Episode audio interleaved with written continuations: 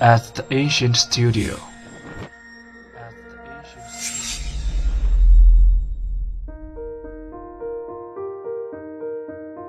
精作剧目，精作音乐，我们用声音说话。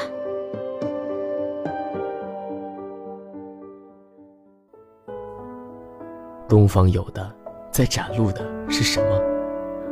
东方有的是瑰丽荣华的色彩，东方有的是伟大普照的光明出现了，到了，在这里了。玫瑰枝、葡萄浆、紫金叶、玛瑙青、双枫叶，大量的染工在层垒的云底工作，无数蜿蜒的鱼龙爬进了苍白色的云堆。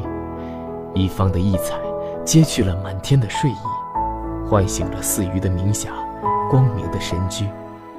在热愤的驰骋，云海也活了。绵熟了的兽形涛澜，又恢复了伟大的呼啸，昂头摇尾地向着我们。朝露染青的蛮形小岛冲洗，激起了四岸的水墨浪花，震荡着这生命的浮礁。似在报告光明与欢欣之林立。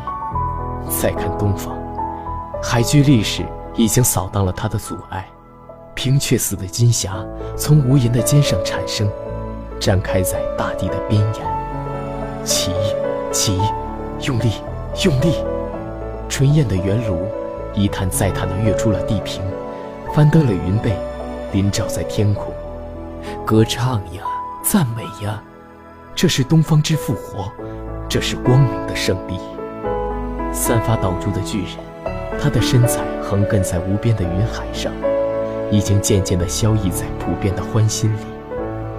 现在他雄浑的赞美的歌声，也已在霞彩变幻中，铺彻了四方八域。听呀，这普彻的欢声；看呀，这普照的光明。这是我此时回忆泰山日出时的幻想，亦是我想望泰戈尔来华的宋词。大家好，欢迎来到如古说，我是主播肖墨，我是主播蘑菇。本周为大家推荐的是徐志摩的散文《泰山日出》。徐志摩，浙江嘉兴海宁峡市人，现代诗人、散文家，原名张许，字九森。留学英国时改名志摩，曾用过的笔名南湖、施哲等等。徐志摩在剑桥两年深受西方教育的熏陶及欧美浪漫主义唯美派诗人的影响，奠定其浪漫主义诗风。一九三一年十一月十九日，因飞机失事患难。这么官方的介绍啊？你知道我们女孩子是怎么介绍徐志摩的吗？这还有区别？女孩子怎么介绍啊？徐志摩，民国第一高学历大渣男，第一任妻子是民国四大才女之一张幼仪。在张幼仪怀孕期间，徐志摩在剑桥却喜欢上了林徽因，因为徐志摩的理想伴侣是我将在茫茫人海中寻访我唯一之灵魂伴侣，得之我幸，不得我命。徐志摩认为林徽因才是他的灵魂伴侣，但是林徽因在知道徐志摩有家室之后，却并没有选择他。而是远赴美国修习建筑学，远离了他。后来嫁给了梁思成，于是徐志摩生命中第三个女人出现了——交际花陆小曼。可惜陆小曼改不了好玩挥霍的性格，后来甚至染上了毒品。徐志摩为了二人的生活疲于奔命，也因生活中种种不快而吵架。最后，年仅三十四岁的徐志摩，为了参加林徽因建筑艺术的演讲会，乘坐邮政飞机由南京北上，却因为飞机失事葬身山谷。哼，这就是渣男的结局。哎，别激动，别激动，徐志摩的感情生活确实可以称得上是传奇了。虽然他对于原配夫人张幼仪确实无情冷酷，但是单说他的艺术和文学造诣还是相当高的。我记得他曾写过。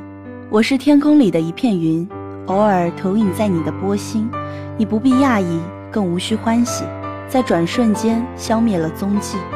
这是我印象最深刻的一句诗了，字里行间处处透露着一种思念与悲伤。对，我还记得他同时期写过的《我不知道风是在哪一个方向吹》，那首诗读起来才让人感觉迷茫心碎。我不知道风是在哪一个方向吹。我是在梦中，在梦的悲哀里心碎。徐志摩一生多情，落得为情而生、为情而死的下场，虽可悲，亦可敬。看来你倒是很敬佩他。虽然世间对徐志摩的感情生活褒贬不一，但是他流于世上的诗文，他落于人间的才情，足以让众生为之怀想，追忆一生。嗯，没错。好了，本周的内容就是这些。下周同一时间，如古说，你们听。